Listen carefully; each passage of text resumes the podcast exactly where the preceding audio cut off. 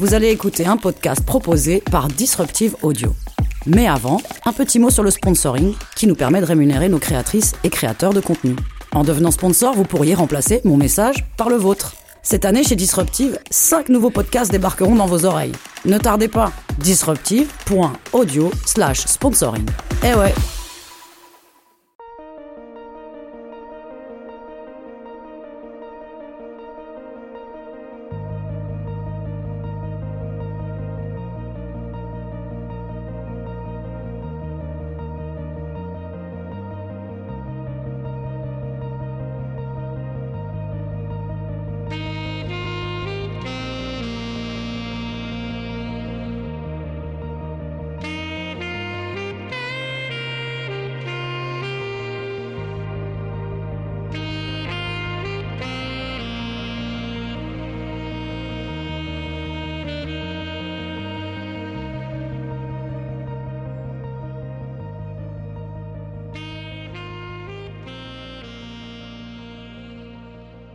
Bonjour et bienvenue dans Prête-moi ta voix, un podcast où des gens me prêtent leur voix pour que je vous les fasse écouter.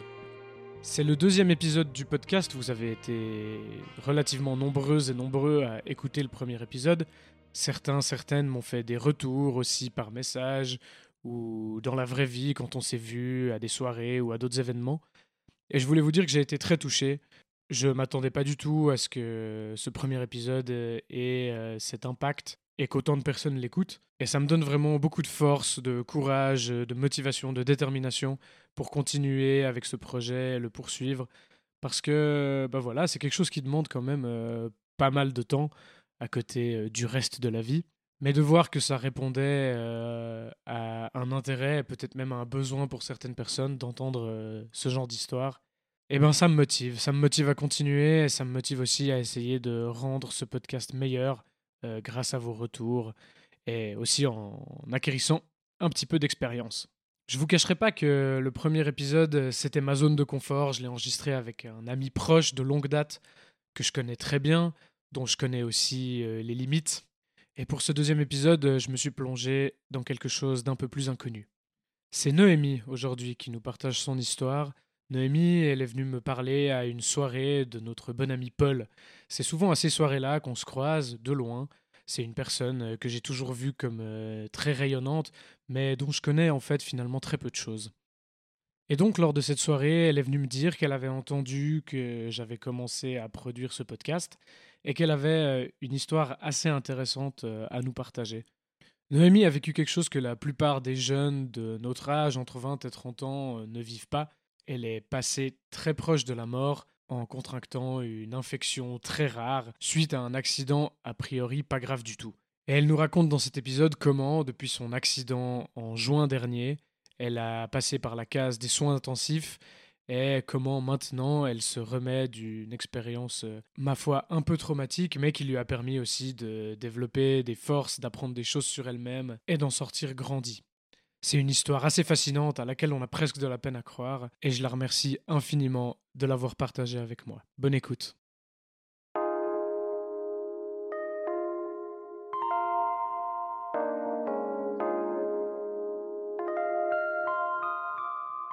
j'étais partie euh, à Bruxelles pour aller euh, fêter la fin de mon master. J'ai une très bonne amie qui habite là-bas et du coup j'y vais souvent. Et en fait, au bout du deuxième jour, euh, donc on était sur une trottinette électrique les deux. Hmm. Et euh, ouais, c'est un peu un fléau à Bruxelles, euh, à ce qui paraît. du coup, on est tombé, donc il pleuvait un peu, on a glissé dans un virage, on n'était pas très vite. Hein. Et bah, jusque-là, pas trop grave. On s'est un peu ouvert, enfin moi je me suis ouvert vers le coude. Elle, elle s'est ouvert euh, le genou. Et euh, bah, j'étais un peu inquiète. Du coup, on est allé aux urgences parce que je me suis dit, bon, on va quand même pas laisser une plaie comme ça euh, ouverte. Ça avait l'air assez profond aussi. Qu'on allait aux urgences les deux. Et puis là, ils m'ont, ils m'ont prise en charge, ils m'ont recousu. Donc j'ai eu trois points de suture, donc pas, pas très conséquent. Ils m'ont dit voilà, rentrez chez vous, euh, tout va bien. Euh, dans une semaine, on enlève les fils, euh, très bien. Donc jusque là, jusque là, tout va bien. Et puis on passe la nuit, ça allait. Et puis le lendemain, je me réveille et je remarque quand même que mon bras, il a relativement pas mal gonflé. Et puis la plaie était assez rouge. Donc voilà, après, j'ai quelques amis médecins, du coup je leur ai écrit un peu euh, est-ce que c'est normal? J'envoyais des photos et ils me disaient oui, oui, t'inquiète, c'est le coup, tout va bien. Et puis euh, au fil de la journée, euh, mon état il s'est un peu aggravé. Donc c'est comme si j'étais en, en, grosse gueule de bois, on peut dire. un peu cet état, mais très très grosse gueule de bois. Et je me suis dit bon voilà, jusque-là, euh, je m'inquiète pas trop. Et après, euh, j'ai dit à ma pote, écoute, faut qu'on rentre parce que je me sens pas bien. Donc on est rentré et puis euh, là, mon bras, il vraiment, il gonflait, il gonflait. Enfin, c'était pas normal, quoi. C'était, pas une réaction, ouais, normale après trois points de suture. Et puis là, j'ai commencé à avoir de la fièvre, donc pas normal non plus. Et puis la fièvre passait pas, donc on a tout essayé. Enfin elle me, pour la petite histoire, elle me, elle me lançait des, des linges d'eau froide sur le corps pendant toutes les 15 minutes, et puis euh, pour faire baisser la fièvre. Et puis voilà, on, était encore en train de se marrer un peu, euh, enfin voilà. Et puis euh, là, donc c'était le lendemain soir, j'ai commencé à avoir des nausées, j'arrivais rien à manger. Et puis j'ai quand même mangé un tout petit peu parce que pour reprendre des forces. Et puis, euh, bah en fait, tout, est ressorti. Hmm. Enfin, je sais pas trop comment le dire autrement, mais euh, voilà. Et là, c'était un peu euh, mon corps me lâchait totalement. Enfin, c'était, j'ai commencé à avoir une gastro en 15 minutes. Je tenais plus debout. c'était mon bras. En fait, il a commencé à gonfler. Ça s'est répandu jusqu'à la main. Donc en fait c'était ouais, c'était vraiment impressionnant. Et euh, là, je lui ai dit, écoute, faut qu'on retourne aux urgences parce que ça va pas. et puis, euh, on a pris un Uber, on est allé aux urgences. Donc, euh, je, je tenais plus debout. On est arrivé, on est retourné au même endroit où j'étais allée. Et puis, elle a dû s'occuper de tout. Enfin, je pouvais même pas entrer à l'accueil, m'annoncer, enfin, remplir quelque chose. Moi, j'étais dehors, devant l'hôpital, en boule en train de vomir. Et puis voilà. Du coup, ils m'ont prise en charge directement. Là, ils m'ont mise dans une salle d'attente. J'ai attendu le médecin. Et là, euh, ouais, enfin, j'étais dans un état euh, vraiment, mon corps n'était plus avec moi. Enfin, c'était euh, jamais été comme ça. Et puis après, ben, ils m'ont hospitalisée. Et puis, ils ont commencé à me mettre des perfusions, enfin, moi, pour me redonner des forces. Et puis là, ben, le bras n'arrêtait pas de gonfler et ils savaient pas pourquoi qu'est-ce qui se passait. Enfin, c'était un peu, euh, ils m'ont fait des scanners, ils m'ont fait euh, des, enfin, tous les examens possibles et inimaginables. Ils m'ont fait des prises de sang et puis en fait, euh, ils ont détecté finalement une bactérie dans mon sang qui s'était, bah, on ne sait pas d'où ça vient, mais probablement quand je me suis fait recoudre. Et puis, euh, apparemment, c'est une bactérie qui est euh, assez euh, violente. et du coup, en fait, elle, elle rentre dans la plaie et puis après, elle se répand. Et en fait, elle détruit. Bah, ça s'appelle je vais la faire euh, autrement. Ça s'appelle la bactérie mangeuse de chair. Donc c'est c'est pas ça, ça fait ça, ça, parle de soi-même. Ça fait pas très plaisir, ouais. Et euh, du coup, mais sauf ça, on m'a pas dit tout de suite. Hein. Enfin, c'était, euh, ils savaient un peu ce qui se passait, mais on m'a jamais dit vous avez ça. Enfin, je pense qu'ils hmm. voulaient pas m'inquiéter. Et puis en fait, mon état, il s'est détérioré, mais en 24 heures. J'avais des montées de fièvre à 40, euh, mes reins, ils, fonctionnaient plus trop. Enfin, je me rappelle juste un médecin qui arrive dans ma chambre, il me dit euh, Madame, vos reins euh, fonctionnent plus qu'à 40%.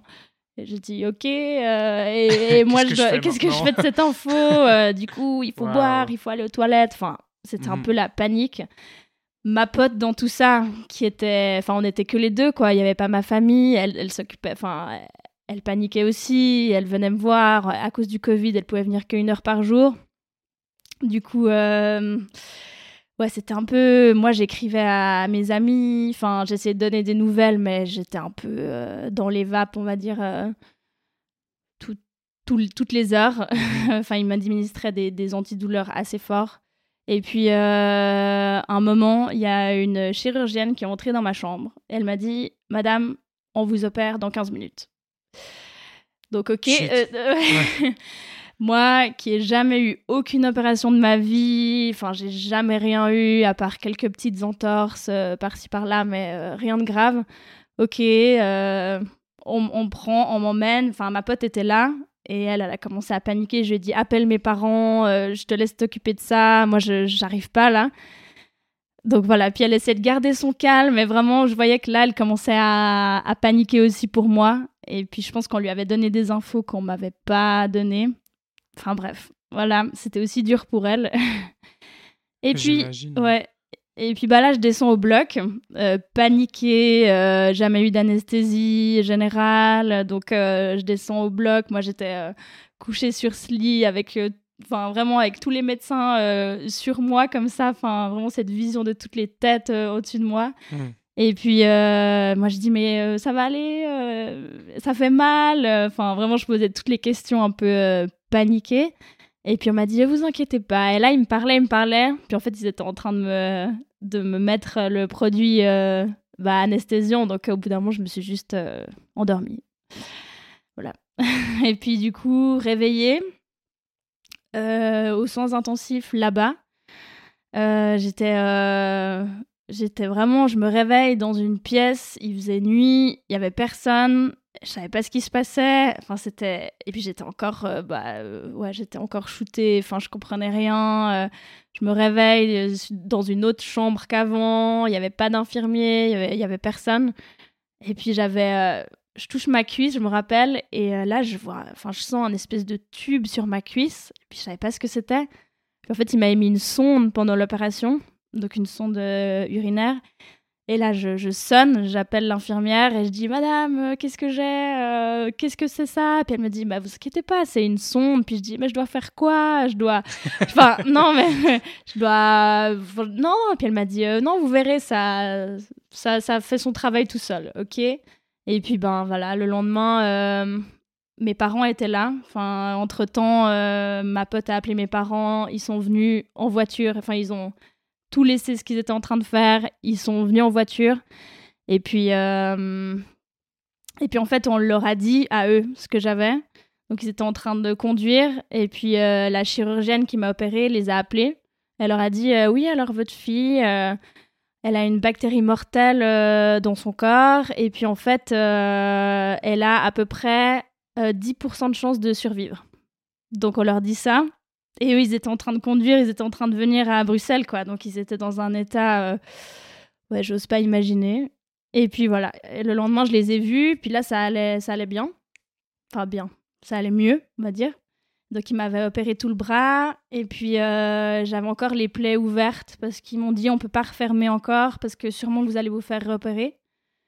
Okay. Et puis là, c'était le début euh, de la galère. quoi. J'ai été rapatriée au CHUV euh, par la Rega.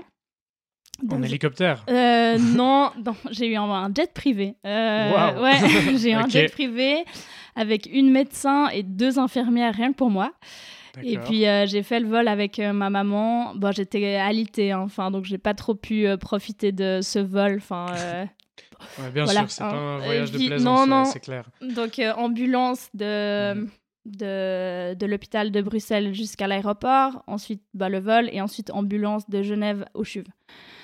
Et euh, okay. ouais, j'ai eu le droit au petit, euh, au petit coup d'ambulance comme dans les films, un peu. Euh... Donc en tout quoi, trois heures de, de, voyage plus ou moins. Ouais, trois heures, je dirais porte à porte. Et puis mmh. bah j'étais dans un lit, hein. enfin je pouvais pas, ouais. je pouvais pas me lever. Et puis après je suis arrivée au CHUV et puis là ils m'ont, ils m'ont mis aux urgences dans un box.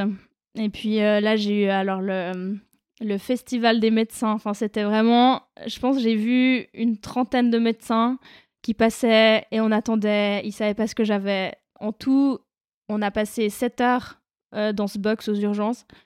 Et puis, il faut savoir que je pouvais pas boire ni manger parce que j'avais probablement une opération qui allait suivre. Donc, euh, je pouvais pas du tout. Enfin, il faisait 30 degrés là-dedans. Enfin, c'était. Voilà. et puis. Euh...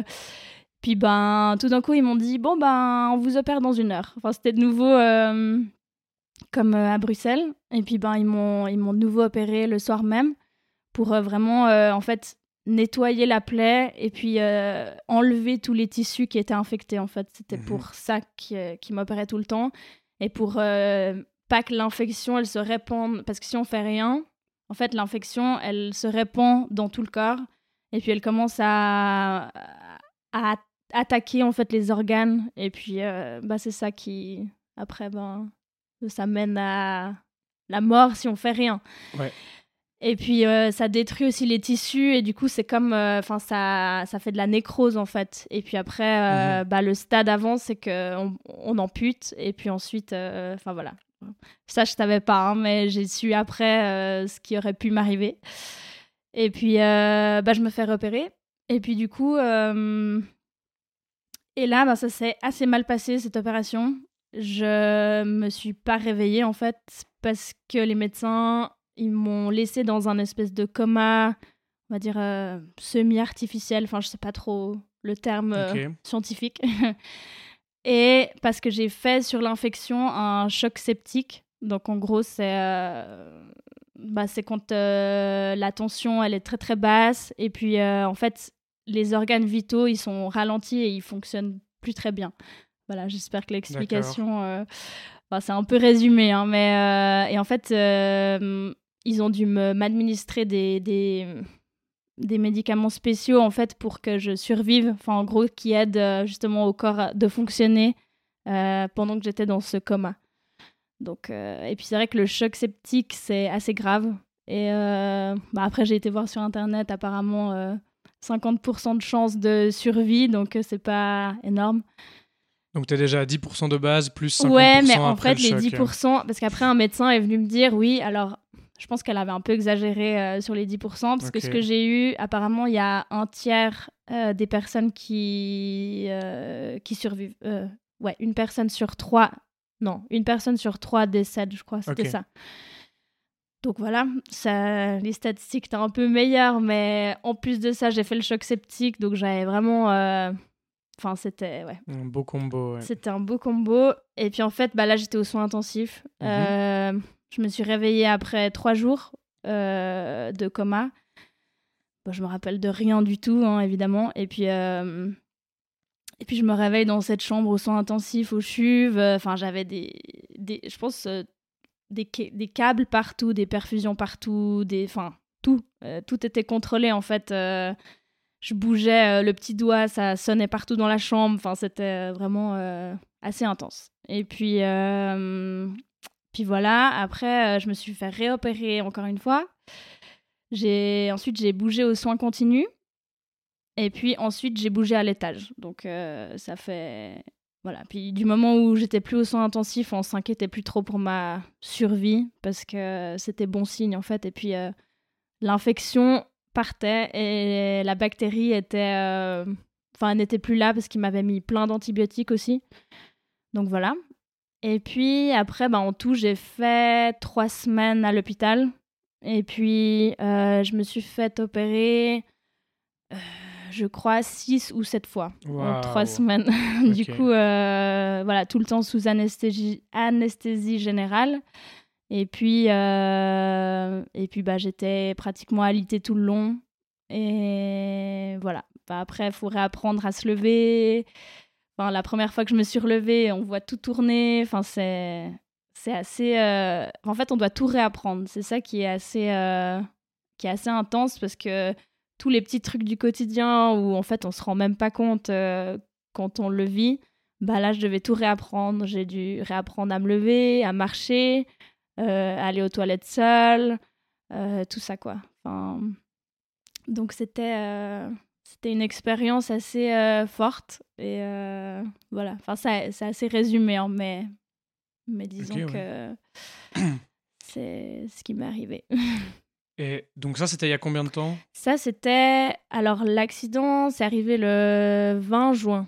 Donc, c'était il y a 4-5 mois, Ok. je dirais. Ouais. Puis après, j'ai fait 3 semaines d'hospitalisation. Et après, j'ai pu sortir. Et puis, euh, en fait, je dois, je fais encore beaucoup de physio parce que, euh, bah, en fait, je pouvais plus bouger le bras avec tout ce qu'il m'avait fait. Ah oui, puis j'ai oublié de préciser que, en fait, j'ai eu des greffes de peau euh, parce qu'en en fait, ils, ils, ils, ont tellement nettoyé les plaies, tellement enlevé de, de tissu qu'en fait, au bout d'un moment, bah, ils ont dû trouver un moyen de refermer ce qu'ils avaient ouvert. Et du coup, j'ai eu la dernière opération, c'était une greffe. Donc, ils ont pris de la, la peau sur ma cuisse et puis ils l'ont mise sur mon bras. Et euh, du coup, j'ai deux greffes de peau sur le bras et puis euh, plein de cicatrices euh, où ils ont ouvert en fait sur tout le bras. Et puis ça commençait à se répandre un peu sur le flanc. Donc j'ai aussi une cicatrice sur le flanc. Et, ok. Voilà. Et donc tout ça, genre les greffes de peau, les opérations, avant que ça arrive, tu étais consciente que ça allait arriver? Ouais. On t'en parlait, on te le disait? Oui, oui, alors on m'a dit, oui, oui, on me disait, on, me disait tout le temps ce qui allait arriver et mhm. puis euh, qu'est-ce que j'avais. Mais c'est vrai qu'on m'a pas dit tout de suite, voilà Noémie, t'as ça, euh, cette bactérie, elle est mortelle. Enfin, on m'a, bon, je pense que c'était pour pas m'affoler sur le moment parce que bon, j'étais déjà pas hyper rassurée. Et puis, euh, non, on m'a pas dit, mais en fait, quand je suis sortie des soins intensifs au CHUV, là, il y a le, le chef des soins intensifs qui est venu me parler il m'a dit écoutez, madame, ça je me rappellerai toujours, euh, vous avez fait le plus dur. Euh, il m'a dit un truc du style la, la tempête est passée.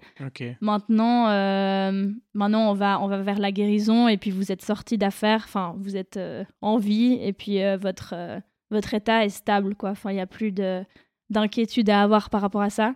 maintenant, on doit juste trouver un moyen de refermer les plaies. Et puis, ben, le seul moyen, c'était les greffes de peau.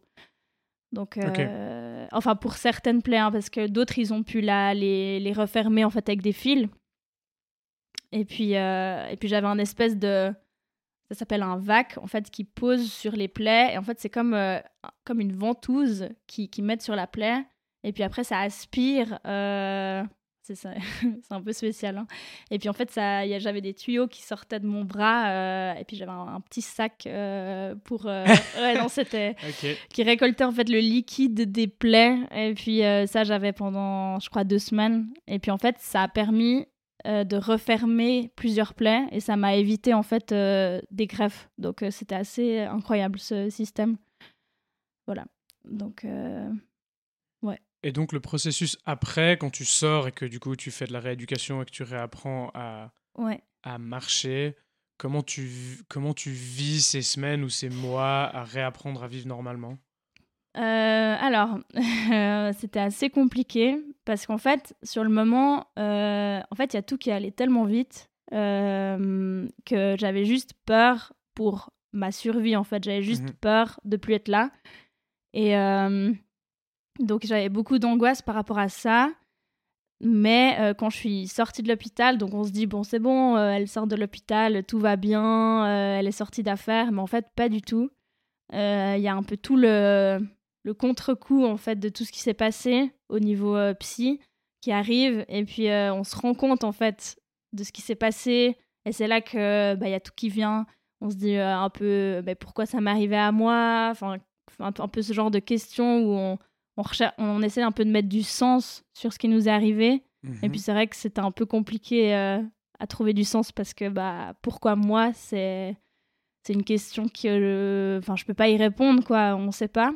Et puis euh, et puis en fait toute la rééducation euh, bah, c'est comme si j'avais un bras quoi. Enfin au début je pouvais pas utiliser mon bras gauche et puis j'avais un bandage, j'avais encore les fils et puis au quotidien, ouais, c'est pas facile. Euh, puis de la physio, on va dire, au début, c'était quoi Quatre fois par semaine, je pense. Et puis, euh, je devais aller changer les pansements. Donc, en fait, mhm. j'allais au CHUV quasiment tous les jours, quoi, euh, pendant un mois et demi. Et puis après, ils m'ont enlevé tous les fils. Donc là, c'était. C'était aussi assez intense parce que je pense qu'on a mis trois heures à enlever tous les fils, les agrafes que j'avais sur le bras.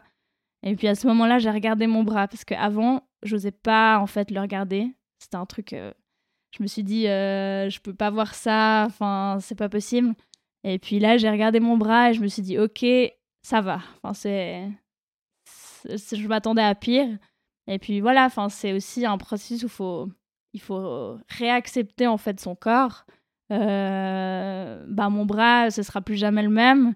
Et puis, euh, puis voilà, il aura des marques. Et puis, il faut aussi apprendre à, se, à s'accepter soi-même après euh, une expérience comme ça. Et puis, euh, ça, c'était pas facile. Et encore maintenant, bah là, je fais de la physio encore trois fois par semaine. Donc, ça fait quoi, cinq mois J'y vais. Et puis, ben, maintenant, j'ai quasiment tout récupéré.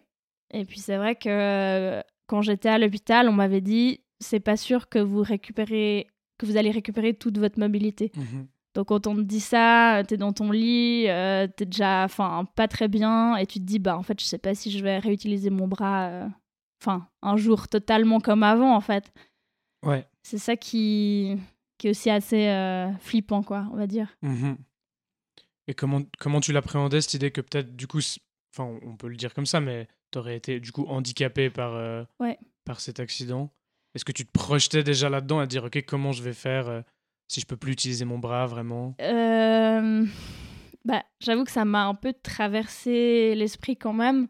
Mais euh, je me suis dit, en fait, non, c'est pas possible. Enfin, je me suis dit, je, ça va pas être possible, je vais tout faire pour le, pour le récupérer.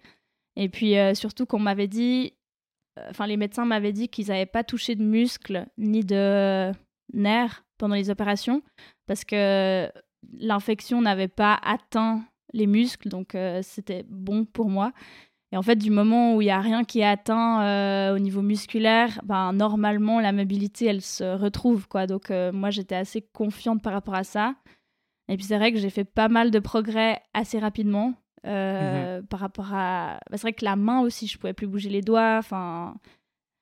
Et du coup, en fait, au début, j'ai eu peur. Et après, je me suis dit, non, ça va revenir. Enfin, quand j'ai vu que, que ça revenait, je me suis dit, c'est bon, ça, ça reviendra. Et puis, euh, quand tu peux commencer à refaire les choses du quotidien aussi, euh, bah, tu te dis, mais ça va revenir, c'est sûr. Donc, euh, ouais. Ça demande quoi comme ressources psychologiques de traverser ça? Ouais. c'est une bonne question. je pense bah ça demande pas mal, ça demande pas mal de ressources. Euh, et bah, je, dirais que la principale ressource euh, que, que j'ai utilisée, c'était vraiment le soutien de mes amis, de ma famille, qui étaient vraiment euh, présents du début à la fin et encore maintenant, ils, sont, ils sont très présents.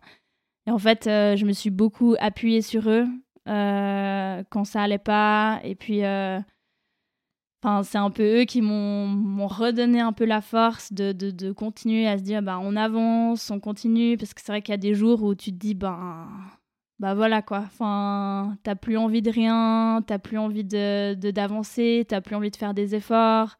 Tu te dis mais pourquoi ça m'arrive à moi euh, C'est un peu des questions qui revenaient souvent euh, chez moi en tout cas. Et puis après, ben, évidemment, j'ai un suivi. Euh, bah, je fais une psychothérapie, donc euh, j'ai un suivi psy, ça m'aide beaucoup aussi. Euh, je pense que c'est important dans ces moments euh, de, bah, disons, de prendre l'aide autour de soi. Mhm. C'est un suivi que tu as commencé après du coup l'accident ou tu avais déjà Non, j'avais déjà avant. du coup, j'avais déjà avant et j'ai continué, mais, mais j'ai continué disons que j'ai fait plus fréquemment, parce que là j'avais vraiment besoin d'un suivi rapproché ouais parce que aussi, ben, tu as tout le, les, les, les, symptômes un peu post-traumatiques. Enfin, euh, mmh Donc, enfin, que j'ai eu, bah, j'ai pas eu un, un, syndrome de stress post-traumatique, mais disons que j'ai eu quand même un peu des, des flashbacks, des, enfin, tu revis un peu les situations euh, qui t'ont traumatisé. Et mmh puis, j'avais de la peine à dormir ou je me réveillais souvent la nuit parce que les nuits là-bas, c'était pas du tout reposant. Il me réveillait trois fois dans la nuit pour me mettre les antibiotiques, ce genre de choses. Donc en fait, ça, c'est un rythme que j'ai gardé après. Et tu te réveilles au milieu de la nuit et euh, tu te dis, mais je suis encore là-bas, je suis dans ce lit, euh, c'est pas possible. Puis après, tu te dis, attends, non, non, c'est bon, ça va bien. Enfin, ouais, il y, y a, quand même un peu des, ce genre de, de symptômes un peu, euh, quand même, liés au traumatisme, parce mmh que c'était un traumatisme. Est-ce que ça a changé euh, En gros, on a parlé un petit peu de mort avant. Est-ce que ça a changé ta vision de la vie? Ouais, euh, oui. Alors, euh, quand même pas mal, parce que bah, c'est vrai que bah, moi, de base, j'ai très très peur de la mort. Et, et en fait, pendant que j'ai vécu ça, il y a un moment où je me suis dit, mais là, je vais peut-être mourir. Enfin, c'est vraiment, tu sais, tu te dis, enfin, ça fait quand même super peur. Et puis, je me rappelle encore ce moment, j'avais écrit, bah, c'était quand j'étais à Bruxelles, j'écrivais à ma pote, je lui disais, mais est-ce que je vais mourir? Vraiment, je disais, réponds-moi honnêtement, est-ce que je vais mourir? Et puis, euh, tu sais, quand tu vis des, états un peu comme ça et quand tu dis ton corps, euh, bah, il a failli te lâcher, quoi. C'est. Je pense que je bah, je vais pas faire un peu la, la, la morale et puis tout ça, mais c'est vrai que tu appréhendes quand même la vie différemment. Et puis, euh, tu te dis que tes petits soucis du quotidien, qui t'embêtait avant, bah, il passe au second plan maintenant. Et puis c'est vrai que je, relativise beaucoup plus qu'avant euh, les choses. Et puis euh, j'essaye de plus profiter bah, des choses simples, quoi. Enfin, aussi voir tes potes, faire des mhm. trucs. Enfin, je pense que je profite beaucoup plus de ces moments qu'avant. Enfin, si c'est avant j'ai profité aussi mais disons que tu vois un peu les choses sous un autre angle et tu te dis mais en fait c'est pas grave si j'ai ça aujourd'hui c'est pas grave si enfin tu sais les petits trucs du quotidien où, tu te dis ça peut gâcher ma journée ben là tu te dis non euh, en fait tu te rappelles que tu as vécu huit fois pire. Et du coup euh, je pense que ça permet de relativiser un peu les choses je pense. Mmh. et est-ce que ça du coup tu disais juste avant que de base, tu avais très peur de la mort. Est-ce que ça, ça a évolué ou euh, ça a changé d'une certaine manière? Ouais, bah, je me suis euh, fait la réflexion l'autre jour. En plus, je me disais, euh, je crois que j'ai beaucoup moins peur de la mort qu'avant. Enfin, c'est un peu spécial, hein. mais je pense que quand on a frôlé cet état, bah, on se dit, je sais pas comment expliquer, mais j'ai beaucoup moins peur et en même temps, j'ai beaucoup plus peur de refaire des choses euh, typiques, euh, faire du vélo ou bien remonter sur, euh, tu vois, bon, trottinette, jamais de la vie, mais, mais c'est juste, j'ai un peu peur de me blesser. plus, ça, c'est plus une inquiétude qui est plus forte qu'avant quand même. Mmh Parce que j'ai, dès que je me blesse, ben, je me désinfecte. Enfin, c'est, c'est devenu un peu obsessionnel, mais je pense que c'est normal. D'ailleurs, désinfectez-vous toutes vos plaies parce que c'est vraiment quelque chose qu'on peut éviter. Donc, euh, moi-même, je le savais pas, mais voilà. Mais parce que, enfin, c'est dingue parce que du coup, tu es, quand même allé aux urgences le soir. Enfin, on pourrait dire que tu as tout fait juste, hein, plus ou moins. Ouais. C'est-à-dire que euh, tu as pris toutes les précautions qui étaient nécessaires sur le moment. Et t'es quand même passé, euh, es quand même passé près de mourir pour une, chute en trottinette électrique. Ouais, c'est pas cher payé, hein. mais ouais, en fait, je sais pas, j'ai senti un truc. Tu sais, en plus, moi, j'écrivais à mes potes quand j'étais euh, hyper mal avant de retourner aux urgences et je leur disais mais je fais mhm. quoi? Genre je retourne aux urgences vous en pensez quoi? Bon après c'est hyper dur de, de juger quand quand t'as pas la personne en face quand tu vois pas en fait ce qui se passe et puis euh, tout le monde me disait non t'inquiète c'est pas grave et moi je me suis dit non non non là c'est grave enfin je sais pas j'ai eu un espèce de truc qui m'a dit Noémie, retourne aux urgences. Enfin, tu sais, euh, comme une petite voix un peu. Euh, et je me suis dit, il faut que j'y aille. Et en fait, c'est à peu près ça, je pense, qui m'a sauvé euh, bah, déjà mon bras, parce que bah, je l'ai encore. et du coup, c'était pas gagné d'avance. Et en fait, c'est vraiment un truc où si t'attends, bah en fait, ça se dégrade super vite. Et puis, bah, c'est trop tard après. Donc euh, c'est vraiment euh, une infection qui se répand très très très vite. Et il faut, c'est pour ça qu'en fait on est arrivé dans ma chambre, on m'a dit on vous opère maintenant, sinon euh, bah c'est trop tard en fait. Donc ouais. Ça se joue à très, ça, se joue à très peu de choses. C'est dingue. Enfin, ça se joue à même pas 24 heures. Enfin, s'ils avaient attendu 24 heures de plus, peut-être que j'aurais plus mon bras maintenant. Enfin, c'est dingue quand même. Et justement, euh, c'est quand même euh, une maladie. Enfin, je sais pas, je sais pas si on peut appeler ça une maladie, mais ce que j'ai eu, mais c'est quand même quelque chose qui est hyper peu connu, même dans le monde médical. Et en fait, euh, ce qui est assez décisif, c'est vraiment quand on opère, parce que c'est, il faut vraiment opérer tout de suite pour enlever en fait l'infection, enfin les tissus infectés, pour pas que ça continue à se répandre dans le corps et puis que ça, ça fasse des dégâts qui sont euh, ben, irréversibles après. Mhm. Je pense que c'était vraiment, euh, ouais, c'est ça qui m'a sauvé, je pense. C'est Je- dingue. Ouais. Mais tu disais avant, ouais, faites gaffe, désinf- désinfectez vos plaies. euh, et c'est vrai que j'ai l'impression qu'on a plutôt souvent tendance à, à se dire, ah, c'est pas grave, les choses vont passer. Enfin, Ouais. je pense que beaucoup de gens, dans ton cas, Oui. seraient pas allés aussi vite euh, non, aux, euh, urgences aux et ils seraient peut-être restés, quoi. bah c'est ça. Mais tu te dis, ça tient à pas grand-chose. Hein. Enfin, Et en même temps, très peu de gens développent cette oui, non, bactérie alors oui, non, je veux pas, euh, je veux pas faire chose peur aux gens. c'est un truc, euh, mais c'est un truc. euh, Bah voilà, comme, comme je te disais avant, là, j'ai cherché un peu euh, les statistiques en Suisse et j'ai pas trouvé parce qu'il n'y a pas assez d'études là-dessus. Et euh, en- au Canada, il y a quoi, je crois, 900 cas par année de ce que j'ai eu. Mhm. Donc euh, à l'échelle suisse, euh, Ouais. voilà, je pense qu'il n'y en a pas beaucoup. Et puis c'est vrai que aussi quand j'étais au CHUV, j'ai vu plein de chefs de service qui venaient voir. Enfin, c'était vraiment. Euh, pas que j'étais la star du CHUV, mais Ouais. euh, disons que c'était.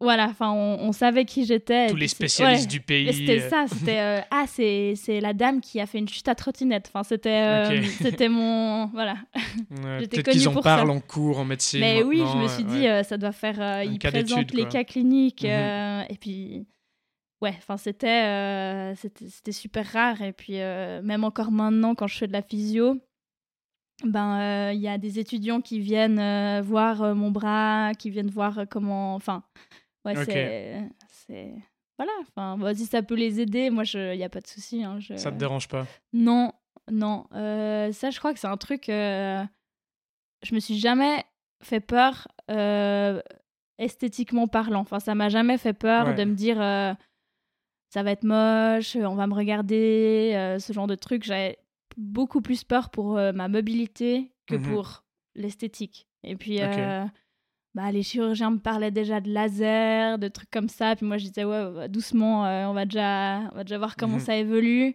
Et puis bah, après, tu sais, tu t'appropries ton bras. Et puis, ouais, enfin, ça fait partie de moi maintenant. Et puis, je pense que ça, j'accepte beaucoup plus qu'avant aussi. Et Ok. Puis voilà, enfin, ça évolue super bien. Et puis, euh, bah, ça se voit beaucoup moins qu'avant aussi. Donc, Mhm. ça, c'est, tu vois que ça progresse. Et puis, euh, bah, ça, ça te motive à continuer à faire euh, bah, tous ces efforts de physio, de massage. Enfin, c'est vrai qu'il me masse beaucoup les cicatrices pour, pour justement enlever toutes les adhérences qu'il y a à la peau. Et puis les greffes, parce qu'au début, quand j'avais la greffe, t'as l'impression qu'on t'a, qu'on t'a collé un truc, un bout de bois en fait sur le bras. Et c'est vraiment super rigide. Enfin, alors qu'en fait, c'est ta peau, tu vois. Et moi, j'ai pas l'impression que c'est ma peau. Enfin, j'ai l'impression que j'ai encore une plaie sur le bras. Et puis, euh, l'autre jour, je me suis euh, ouvert un petit peu un, un bout du... sur ma greffe. Et puis, j'ai commencé à paniquer. Et j'ai dit à ma physio, mais euh, c'est grave. Mais c'était vraiment minuscule. Hein. Ouais. Et puis, elle m'a dit, mais Noémie, c'est ta peau. hein. Enfin, tu vas... Enfin, tu vois, Mhm. tu, tu vas te rouvrir encore. Enfin, ça, c'est un peu encore dur à, à se dire que qu'en fait, c'est ta peau qui vient de ta cuisse qui est sur ton bras. Et Ouais. puis, enfin, tu sais, Et que ça fait partie de toi, en fait. et que ça fait partie de Ouais. toi, ouais. ouais.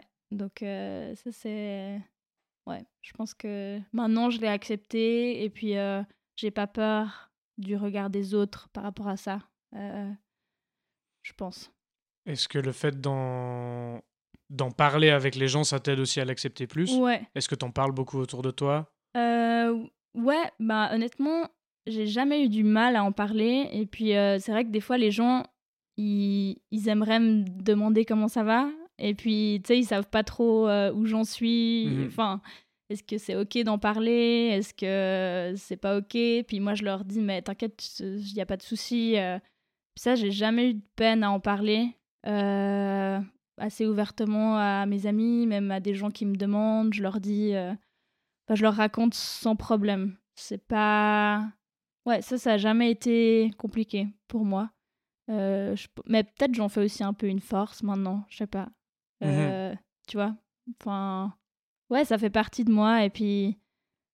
Ouais, je pense que. Tu le tournes, essaies de le tourner un petit peu en positif. Exactement. Je pense que ça, c'est un truc que j'essaie de faire euh, de plus en plus au lieu de tout le temps ressasser ce que j'ai vécu et puis euh, me dire j'ai eu ça, j'ai pas de chance, euh, pourquoi moi? Enfin, tu sais, un peu ce, ce cercle vicieux négatif. Je me dis, ben, essaye de prendre un truc positif de, de ce qui s'est passé et puis peut-être ça faisant une force, tu vois. Mmh ça t'a appris des choses et puis ça. Je pense aussi ça ça te permet de, de développer aussi euh, toi-même, enfin de, de, de, voir aussi d'autres aspects de toi-même euh, qui sont ouais, qui sont qui sont importants et puis de voir, je pense, le monde un peu différemment aussi. Enfin, je pense que c'est un peu mon cas et puis euh, ça m'a quand même apporté beaucoup de choses positives. Enfin, ouais. mais je m'en rends compte que maintenant, hein, enfin au début, même quand tu sors de l'hôpital, c'était tu te dis pas ce genre de choses. Enfin, normal en même temps. Ouais. Enfin, c'est vrai que tout l'impact psy est quand même. Euh, enfin, c'est quand même euh, à prendre en compte, tu vois. Parce que c'est vrai qu'il y a des gens, ils comprenaient pas trop. Ils se disaient Ah, mais t'es sorti de l'hôpital, ça va bien, ton bras il est là, toi t'es là. Et toi tu dis Oui, oui, ok, mais. Enfin, tu dois, tu dois faire euh, le processus dans ta tête de ce qui s'est passé et tu dois. Ouais, enfin, c'est quand même tout un chemin euh, long et ça prend du temps. Et mhm. euh, je pense que tu guéris pas d'un truc comme ça euh, en deux mois, quoi. Enfin, c'est. C'est intéressant. J'allais justement te poser la question. Du coup, si. Qu'est-ce que tu conseillerais aux gens qui ont quelqu'un dans leur entourage qui vit quelque chose comme ça ou qui vit une convalescence, vois, qui a une expérience de ce type-là? Ça peut être lié à plein d'autres plein d'autres blessures et plein d'autres maladies, quoi. Mais comment en fait tu, tu, trouves les bons mots pour parler à cette personne et comment tu, comment tu l'aides vraiment, comment tu lui offres du soutien en fait? Ouais. Ben, je dirais qu'il faut vraiment pas négliger ce côté euh, psychologique mmh euh, de, de, du traumatisme parce qu'il n'y a pas que le côté physique, tu vois, où ok, t'es en vie, t'as ton bras euh, tout s'est bien passé, euh, voilà. Et je pense que faut vraiment se dire que quand quelqu'un vit ça, euh, ça prend du temps. Et, ça, on m'a dit depuis le début, on m'a dit ça va prendre du temps, Noémie. C'est un long processus. Tu vas pas guérir de ça en, en quelques semaines.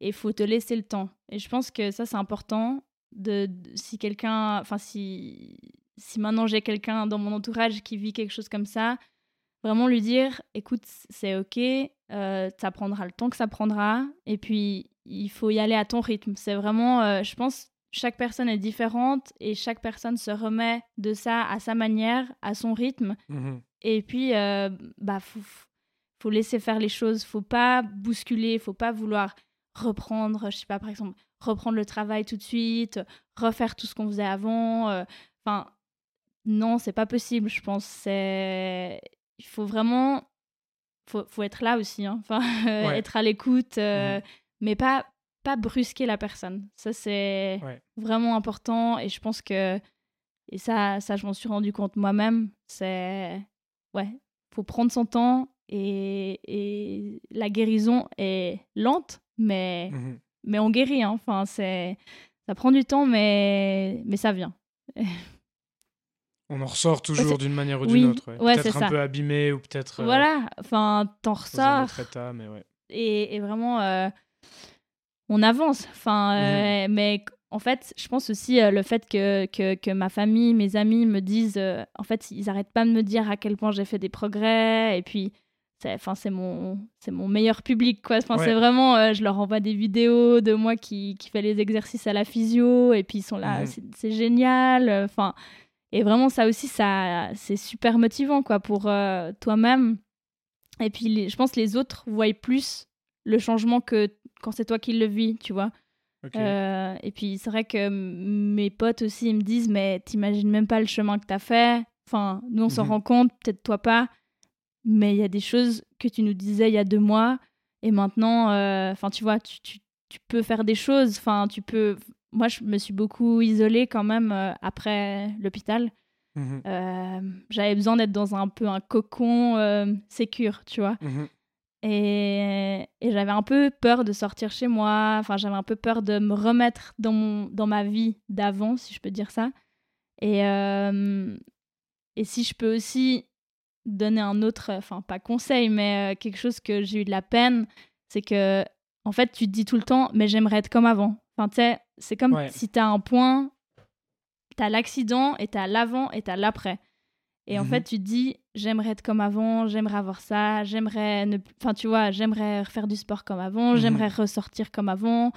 Et en fait, ce sera jamais comme avant, mais ça veut pas dire que ce sera moins bien. Enfin, tu vois, Mhm. c'est Ouais. essayer de transformer ça en mode, ok, c'est plus comme avant, mais bah, tu peux en faire quelque chose et puis ce sera même peut-être mieux qu'avant, tu vois, Mhm. euh, le processus. Et puis je pense que tu dois aussi, tu sais, gérer tes propres émotions et puis tu te retrouves avec toi-même.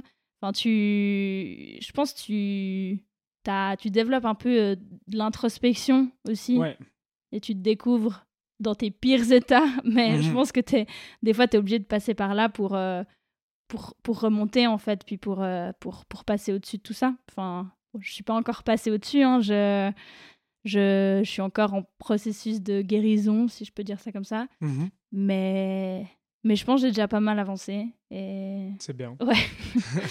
Bravo. Et euh, ouais, faut, faut pas lâcher, euh, mais faut se laisser le temps, vraiment. Mhm. Parce que si tu te précipites et puis que tu veux être comme avant, ça va pas. Enfin, en tout cas, Ouais. pour moi, ça, ça marche pas comme ça. Donc, euh, Yes. ouais.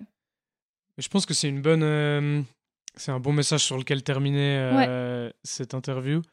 Euh, J'ai euh, maintenant une petite question traditionnelle que je. Voilà. C'est le deuxième épisode, donc Mhm. c'est pas une tradition avant que je la pose une deuxième fois, mais ça va le devenir tout de suite. Et j'aimerais te demander, pour un peu terminer cette conversation, aujourd'hui, là, ces derniers temps, qu'est-ce qui te, qu'est-ce qui te fait sourire? Ouais, c'est dur, hein. Je, pense, ce qui me fait sourire, c'est de voir que j'arrive à me remettre dans un quotidien qui...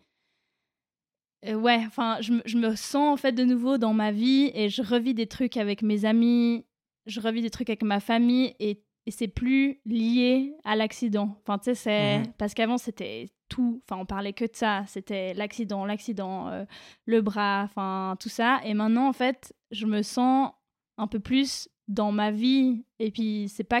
Je suis pas que moi pour mon bras et pour l'accident, mais je suis aussi là pour mes potes quand eux ils ont des problèmes. Enfin, Mhm. tu sais aussi, ils, me parlent de leurs problèmes alors qu'avant, ben, ils osaient pas trop me dire euh, Ah, moi, ça va pas. Enfin, t'oses pas Ouais. trop. euh. Et là, je vois que ben, ça reprend gentiment. Et puis, ouais, je me sens de nouveau, euh, ben, pas comme avant, mais peut-être mieux qu'avant, je sais pas. hein, Mhm. Mais je pense que c'est ça qui me fait sourire et, et de voir que, bah voilà, ils sont toujours là pour moi. Et, euh, et voilà, ma famille, mes potes, c'était un, c'était un soutien euh, énorme. Et euh, je, je suis trop contente d'avoir pu m'appuyer sur eux et puis euh, de leur rendre aussi tout ça maintenant. Trop bien. Bah, merci beaucoup pour ton histoire, en tout cas. Bah, merci à toi de, de m'avoir accueilli ici et d'avoir pu, euh, d'avoir pu partager ça. Et j'espère que ça pourra faire quelque chose à quelqu'un ou voilà, que ce sera utile.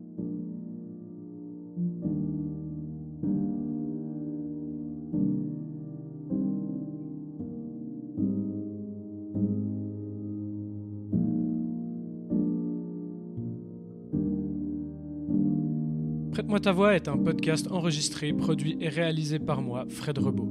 Les musiques ont été composées et enregistrées par Francesco Bucciarelli et moi-même. Je le remercie infiniment pour son aide. Le podcast est disponible sur Spotify, YouTube, SoundCloud, Apple Podcast et d'autres plateformes d'écoute. Il sort les mardis, une à deux fois par mois, selon mon rythme personnel. Si vous souhaitez faire une remarque, un commentaire ou intervenir dans le podcast, je vous propose de me contacter via Instagram at prête-moi-ta-voix.podcast ou sur l'adresse mail prête-moi ta gmail.com. Je vous remercie du fond du cœur d'avoir écouté cet épisode. Prenez soin de vous, prenez soin des autres, et à bientôt.